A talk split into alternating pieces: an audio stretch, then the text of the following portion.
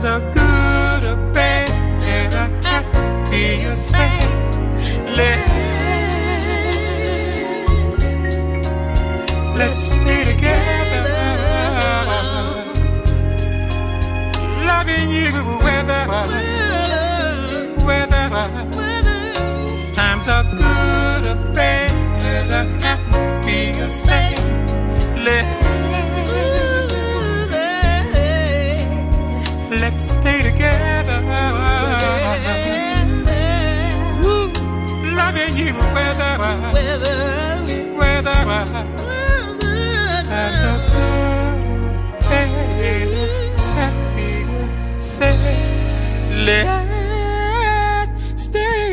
Just Let's Stay Together.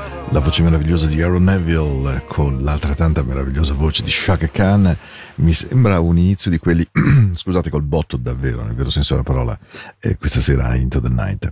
Una serata chiamata mercoledì 15 dicembre, ormai manca veramente poco e, e credo che se c'è qualcosa che a me personalmente manca di questi giorni sono i bimbi piccoli, perché mh, quello che loro sanno donare al Natale, quella dolcezza, è veramente qualcosa che, lo ammetto, mi manca moltissimo. Certo, abbiamo, ho lo stesso due bravissimi figli e tutto, eh, però quando sono piccoli la magia del Natale, delle candeline, dell'alberello, della letterina, certe lettere, se poi uno ha una figlia o un figlio eh, di quelli che ti fa schiantare da ridere, neanche nelle lettere a Babbo Natale, beh, questi sono momenti davvero che ti restano stampigliati nel cuore per tutta un'esistenza.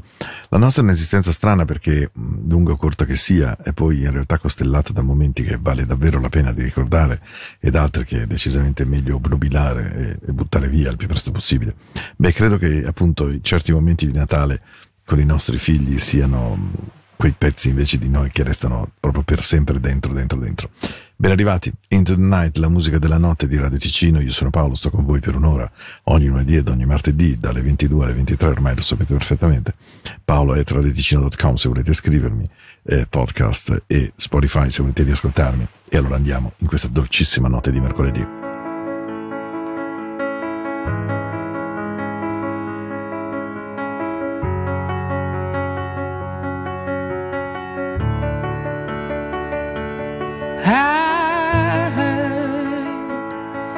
That you're settled down, that you found a girl and you're married now.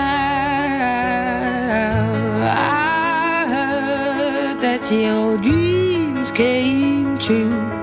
Guess she gave you things I didn't give to you.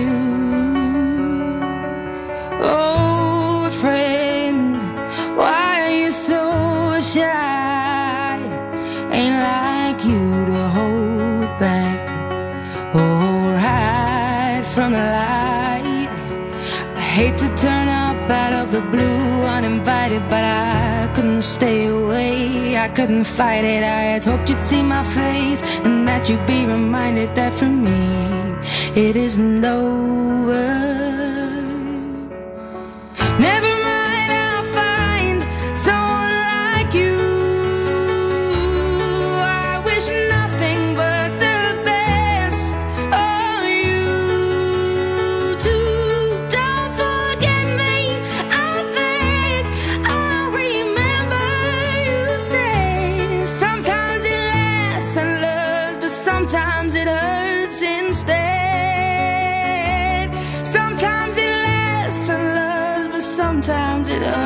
And stay.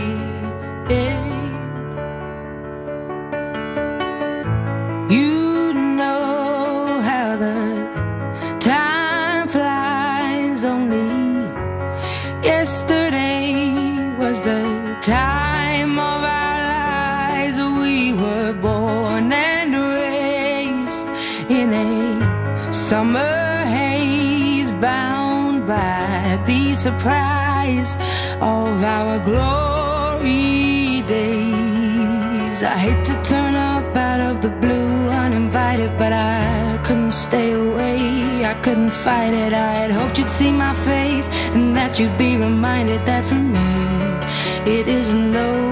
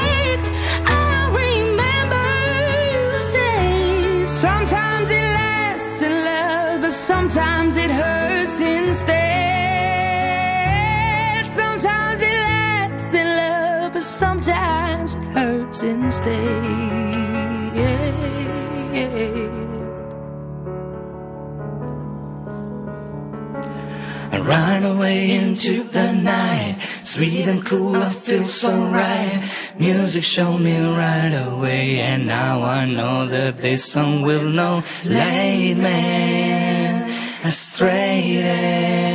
I know that all I gotta do, all you gotta do is start yo into the night.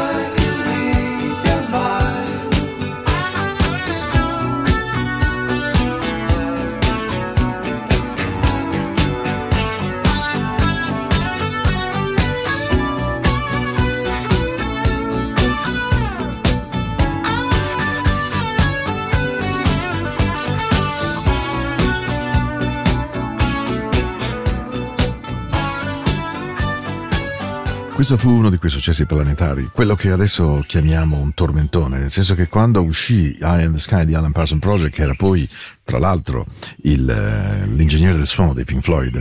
Ebbene, Eye in the Sky fu veramente un tormentone di quelli che girò tutta un'estate. Me lo ricordo perfettamente in radio, in quel tempo ero di campione, la copertina era di un verdino um, chiaro chiaro, non dico un verde Tiffany, ma quasi, eh, con questo strano occhio bellissimo, sovrastampato in rilievo.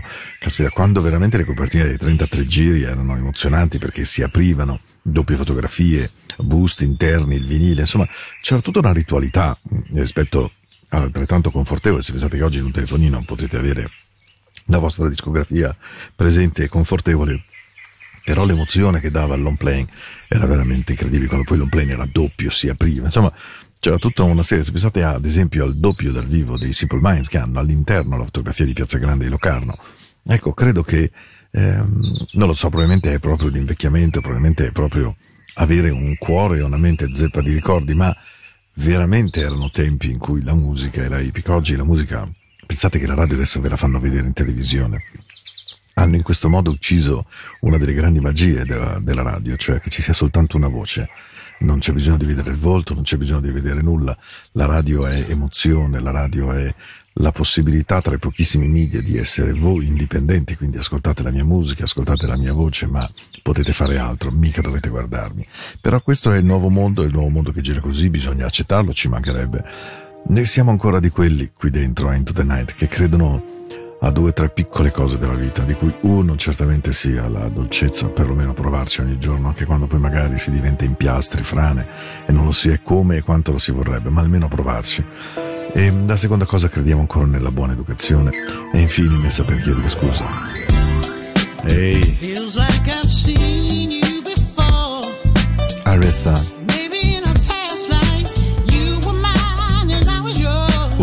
sia nel cielo, sei meraviglioso, sei me sei wonderful.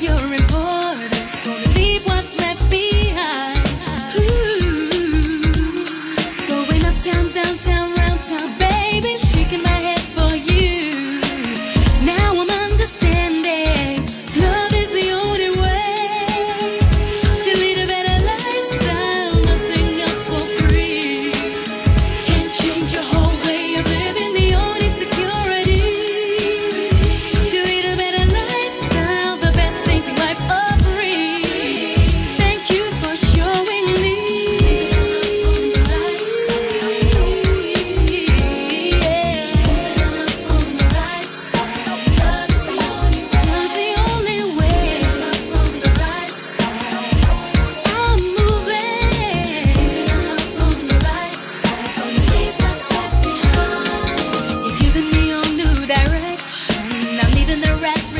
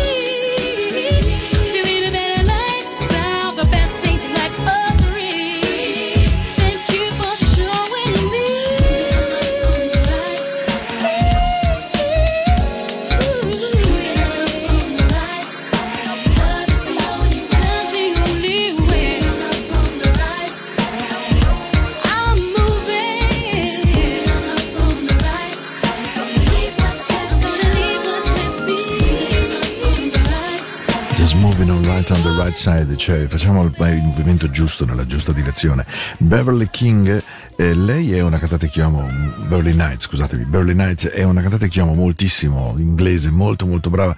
Lei mi ha tra l'altro colpito in un suo video in cui eh, sostanzialmente canta nella- nel cortile, nella corte, non so neanche come dire, insomma, nel- nel- nell'androne ecco, interno di BBC e, e canta in una maniera straordinaria a cappella, cioè veramente una voce fuori dal comune. Eh, di lei adoro Shuda Wood Kuda, eh, ce n'è una versione live che vi consiglio di streamare, di portarvi via direttamente dal mondo di internet perché è, è- è veramente splendida, veramente di altissimo livello.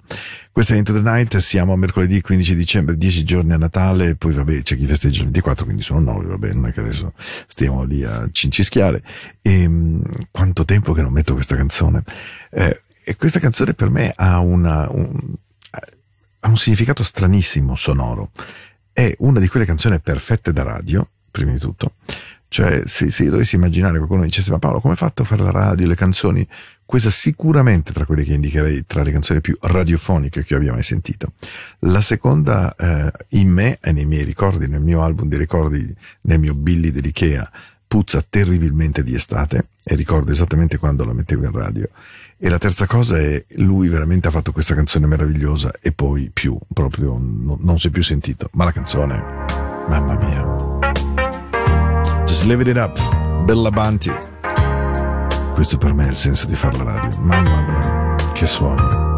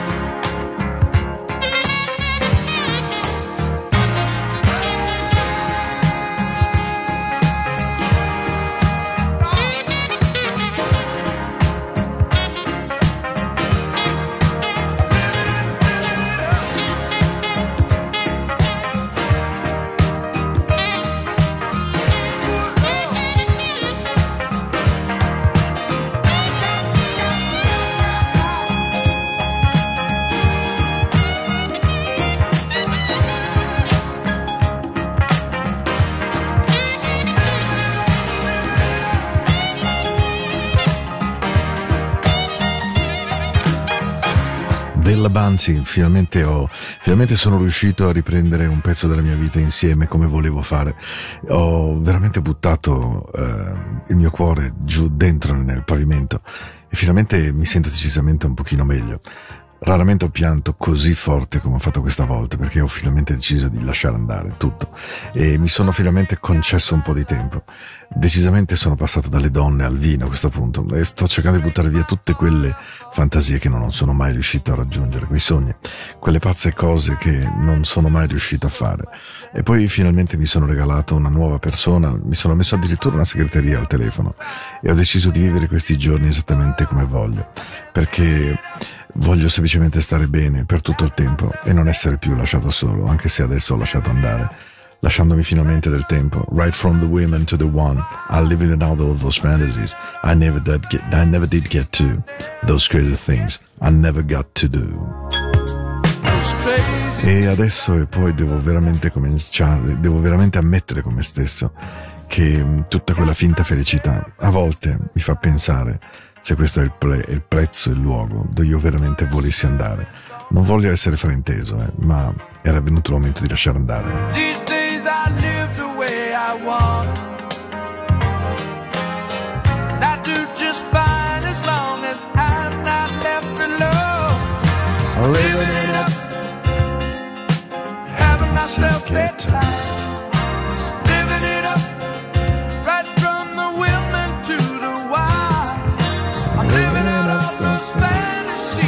The radio, questo è Into the Night, questo è lo vero profondo spirito di questa trasmissione.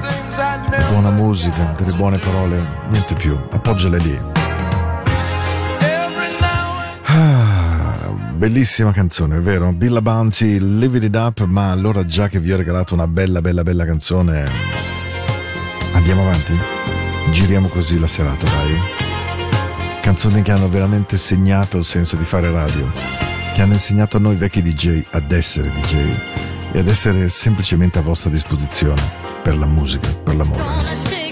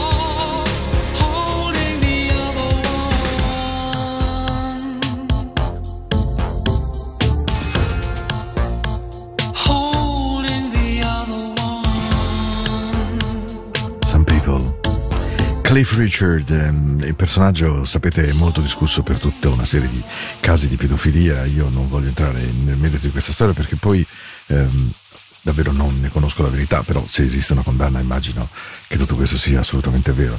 Però musicalmente lui con We Don't Talk Anymore, questa Some People, io per esempio l'ho amato sempre tantissimo e resta secondo me un, un bravo artista. Ci sono personaggi un po' come Kevin Spacey che poi eh, fanno delle fini triste per alcune loro deviazioni, alcuni loro pensieri strani. Eh, è un film molto lungo da raccontare, non vale la pena neanche affrontarlo in una notte di così tanto buon suono.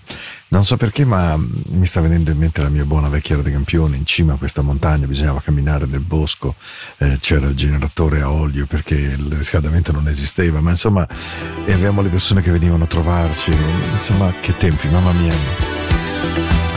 Questa canzone girava non tanto, di più, di più.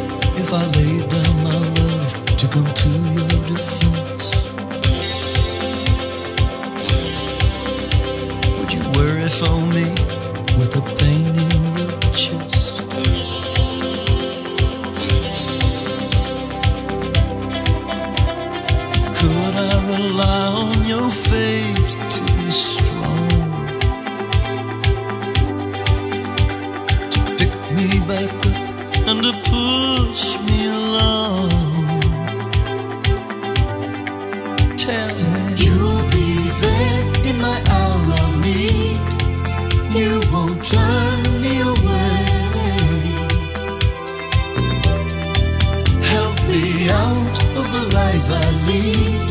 Remember the promise you made. Remember the promise you made.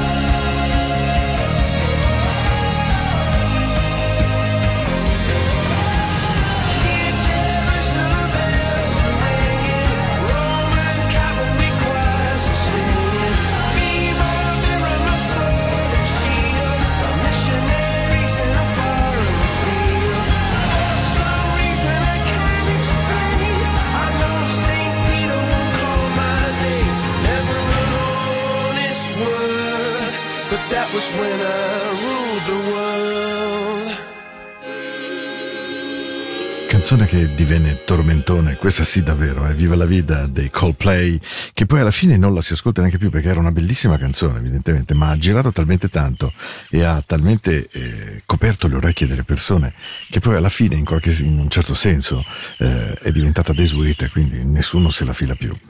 Siamo arrivati ai baci della buonanotte e avevo veramente voglia di regalarvi una grande canzone, un, un qualcosa di un po' diverso, una chiusura degna della parola chiusura. Non è una canzone breve, dura 5 minuti ed ecco perché vi do i baci della buonanotte già, già, già ora. Lui si chiama D'Angelo, Feel Like Making Love, l'abbiamo ascoltata eh, lunedì sera, eh, se vi ricordate, con George Benson, una versione così allegra. Sentite come lui, lui è un personaggio semplicemente straordinario, semplicemente fuori dalle righe, semplicemente non comune, davvero non comune. E quindi vi regalo lui come chiusura di questa notte che spero sia stata gradevole e buona per voi e, e ci sentiamo lunedì prossimo. Sarà, dunque fate un po' fare i conti, i 20, ok, il 20 di dicembre. Grazie mille, buonanotte.